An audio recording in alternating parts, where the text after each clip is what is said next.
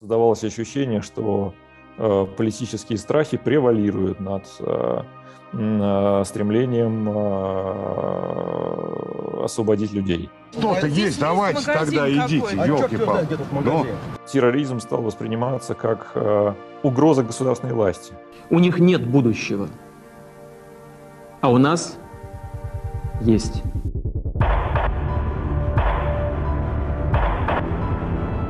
Всем привет, это подкаст «Что нового?». В истории современной России до безумной войны с Украиной было три главных трагедии – Курск, Беслан и Нордост. Ровно 20 лет назад террористы захватили театральный комплекс на Дубровке. Они ворвались в зал прямо во время представления. Там шел мюзикл «Нордост». Просто не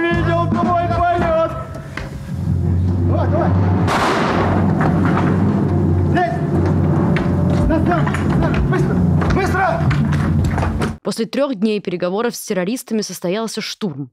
По официальным данным погибли 130 человек, 119 из них в больницах после освобождения. Несмотря на это, власти объявили штурм успешным.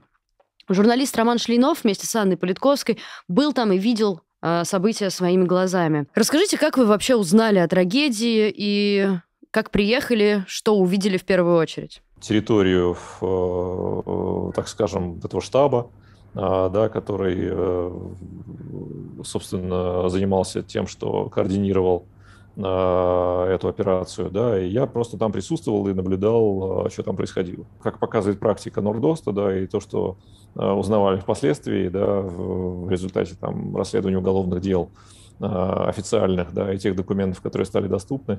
В общем, все это проникновение террористов через границы, административных э, значит, территорий образований э, внутри России, проникновение в Москву, как все это, как все это было. Это все было достаточно, в общем, если сейчас даже сравнивать, это было для них как-то ну, потрясающе легко. Да, вплоть до того, что можно вспомнить там расследование уголовных дел связанных со взрывом взрывных домов, да, а, в, в том числе в Москве. В Москве специалистам удалось вплотную приблизиться к эпицентру взрыва. Рабочие откачали воду из воронки, и теперь ее дно исследуют оперативники. И там террористы провезли э, гексоген, э, замаскированные мешки из-под сахара. В том, когда их остановили милиционеры, где-то там на подъезде к Москве, это все в материалах уголовного дела есть. Они просто отгрузили милиционеру значит, мешок э, сахара, и он без особой проверки э, значит, позволил им ехать дальше на их машине, ну, потому что не думали тогда а, правоохранители, что это может быть как-то опасно. Хотя, в общем, ситуация в Чечне, с войной в Чечне, я судил, э, поэтому просто находясь там, э, в, в, этом, э, в этом штабе, просто глядя на то, что происходит вокруг. А, и видел несогласованность действий разных силовых структур, видел, что между ними есть э, неподходящая в э, той обстановке конкуренция. Видел, что, к сожалению, э, люди даже с центральных телеканалов, они не понимают, что можно выдавать в а, да, к сожалению, да, потому что вспомнился, может быть, сейчас уже никто не вспомнит кадр, где, значит, человек вдруг начинает там какой-то специалист, которого опрашивают, э, начинает на, на телекамере в прямом эфире рассказывать о том, а, как устроена подземная система этого комплекса театрального, что там, куда можно там проникнуть. Были проведены консультации с так называемыми диггерами, знатоками подземной Москвы. А, как там могут э, подойти оперативные группы. Ну, короче говоря, это было совершенно... Если это не была специально организованная а, значит, утечка, во что я не верю, да, ну, рассказывать в прямом эфире, зная, что телеканалы могут смотреть, в том числе и террористы, которые находятся в комплексе да, в, э, в Нордосте, э, рассказывать об этом э, на публику было странно, да, и это очень, очень странно выглядело на тот момент. Вот. Ну и в том, что касается взаимодействия разных спецслужб, когда Анна Степановна Политковская узнала о том, что вот произошла такая трагедия, да, что произошел захват заложников, она, как человек, который давно и обстоятельно писал на чеченскую тему и была очень хорошо известна в Чечне а, и в России, она, конечно, была востребована в этой ситуации, потому что она была человеком, так скажем, естественным а, человеком, которого можно было а, о чем-то просить. Они требуют только журналистка Политковская, чтобы вошла к ним э, туда, да? Может быть, она поможет, да. А, да, в плане, как можно снизить напряжение, что можно сделать, ну, немногое, конечно, но хоть что-то, э, что можно сделать э, в связи вот с тем, что э, террористы могли воспринимать ее все-таки как фигуру, с которой можно о чем-то говорить. Да?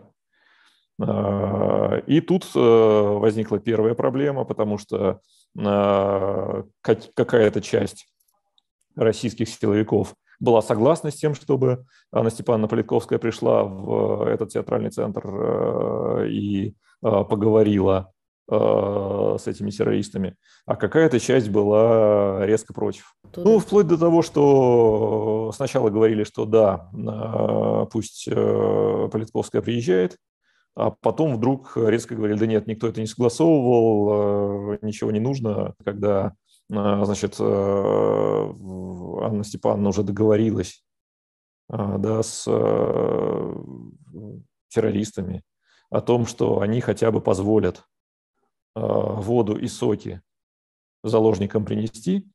А это, надо сказать, с ее стороны были очень сложные переговоры. Она же об этом писала потом, да, из ее публикаций.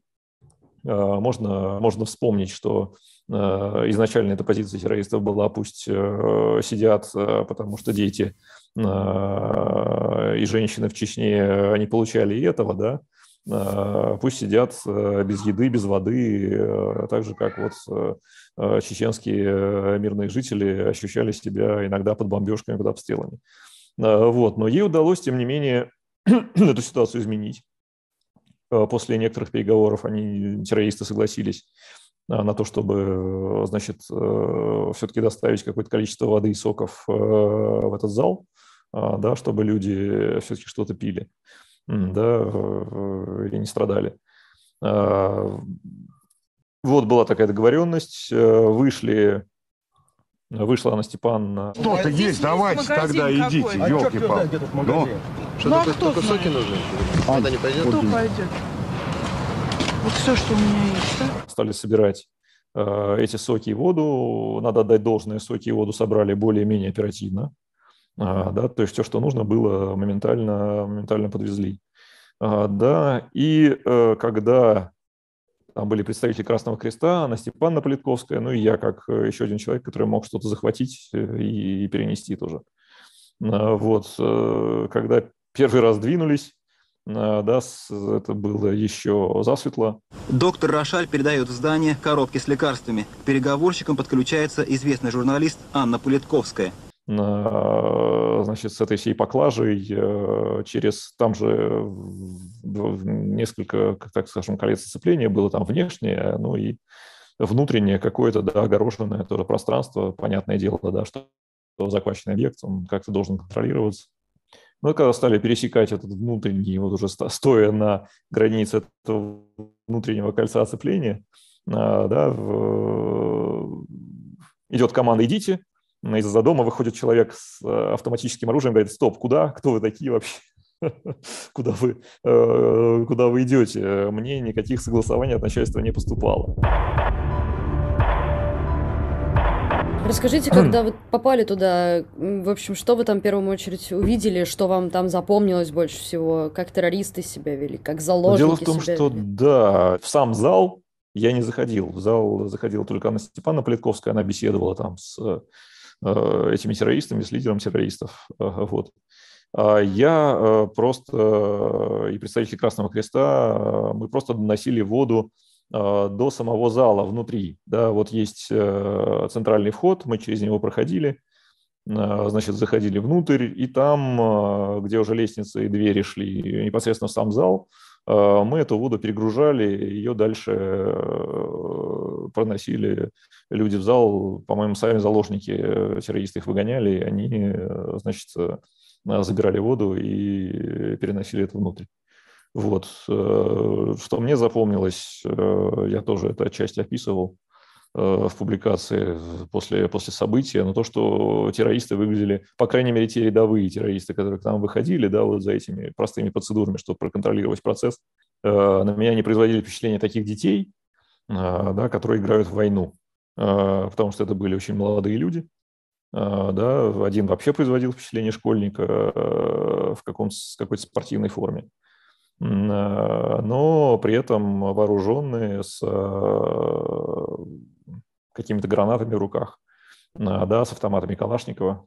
Э, вели они себя напряженно, э, меня они приняли почему-то за, э, стали обыскивать, спросили, не работаешь ли ты на ФСБ, да, на всякий случай обыскали. Висела одежда в, в гардеробе, да, там кто-то из террористов, который контролировал этот вход скрывался в этой одежде, там что-то лазил, лазил э, смотрел за, за этим входом, видимо. То есть, ну, такая вот э, такая ситуация.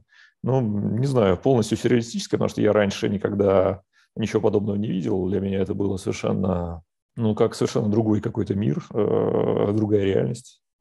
Я даже не воспринимал э, ее как реальность поначалу, потому что, ну, это не э, что-то, что-то неописуемое. Вплоть до того, что, ну, я описывал это в штабе была он располагался в больнице, э, которая находилась рядом. А, да, и там была такая дверь входная, тяжелая достаточно, на такой сильной пружине. И эта дверь не имела ручки, открывалась она во внешнюю сторону. И была такая дыра от ручки, в которую каждый засовывал пальцы и открывал дверь всякий раз с трудом. Э, значит, э, с, опасением, что если кто-то рванет там с другой стороны, то пальцы оторвет просто. Э, ну вот так все и ходили. И приезжал, значит, со своей группой, значит, смотреть на все на это. Еще кто-нибудь, ну, все засовывали пальцы в эту дверь, да, И так ручки там не появилось. Я не знаю, была ли это стратегическая необходимость, э, чтобы дверь не открывалась, значит, нормально, или еще что-то. Ну, вот эти вот мелочи все, да, с несогласованностью, с э, тем, как неудобно все было, все было сделано. Роман, а вот такой вопрос про переговорный процесс. А, как он вообще происходил? А, и давайте так просто разложим, вот чего хотели террористы, а, как проходил переговорный процесс и были ли у него перспективы, как об этом часто говорят? Может быть, есть какая-то, как вам кажется, вариант, как можно было бы правильнее вести эти переговоры и все-таки добиться чего-то? Вряд ли все возможности были исчерпаны. А, да, но дело в том, что были люди отдельные, да, и отдельные политики, в том числе смелые, э, которые заходили туда, общественные деятели, э, которые заходили туда, э, им удавалось там уговорить террористов на некоторые жесты доброй воли, там отпустить часть детей, там или больных людей, или еще кого-то. Были ли выполнимы условия на тот момент да, освободить, то есть полностью вывести войска из Чечни, но вряд ли, вряд ли какая бы то ни была власть а, пошла бы на такие требования. А, да, понятно, что нет. Были ли возможны дальше переговоры? Я думаю, что были возможны. Да, можно было бы, наверное, о чем-то о чем-то говорить с этими людьми. Другое дело, что как и в случае с Бесланом, да, впоследствии, было очень много политических страхов у российского руководства. И создавалось ощущение, что а, политические страхи превалируют над а, стремлением освободить людей. Все, что касалось тяжелого положения заложников, воспринималось крайне холодно, без энтузиазма. Я считала, что надо сделать все, чтобы облегчить жизнь этих несчастных. Но они готовили штурм. Человек-пыль, человек-никто. И мы здесь решаем свои задачи. Все происходило ради пиара. Путин и люди вокруг него накручивали ситуацию ради того, чтобы президент на этом фоне выглядел классно. Да, да, и, собственно, об этом есть интересное замечание, интересная, интересная находка в книге. Андрей Солдатов Ирина Браган в своей книге значит, упоминали э, такой факт интересный, э, что с приходом Путина к власти э, очень интересным образом изменился закон о борьбе с терроризмом, вообще понятие определения терроризма законодательное, юридическое. Если раньше под терроризмом понималась значит, угроза жизни, здоровью граждан в большей степени, да, в, которая должна была воздействовать или там запугать население, а, и уже как следствие да, государственная власть а, повлиять на принятие каких-то решений, то а, в новом определении, вот не помню какого года сейчас, да, надо посмотреть, а, все изменилось, и терроризм стал восприниматься как а, угроза государственной власти, в первую очередь. А, да, угроза государственной власти, попытка повлиять на решение государственной власти, а, как бы все эти страдания людей и люди как таковые отошли на второй план. Мы доказали, что Россию нельзя поставить на колени. У них нет будущего, а у нас есть. А, да, то, что удар по мирному населению и так далее, гражданским лицам. А, в первую очередь стало восприниматься это все как именно угроза государственной власти, угроза власти, а, ну, в данном случае президентской, да. Угу. И с этой точки зрения, в общем, все решения власти были вполне себе последовательны, потому что ни в случае с Нордостом, Э, ни в случае с захватом заложников в Беслане, э, когда террористы захватили школу, да, власть не действовала в русле первостепенного там, обеспечения безопасности самих заложников. А, да. Все делалось для того, чтобы не выглядеть слабыми, не принимать, значит, как считалось, невыгодных политических решений, не навредить власти как таковой, а, да, ее состоянию, не, не дать возможности повлиять на политические решения со стороны террористов. Вот были основные пункты. Да, в конечном счете да, не дать возможность поклепать власть. Как вы помните начало штурма?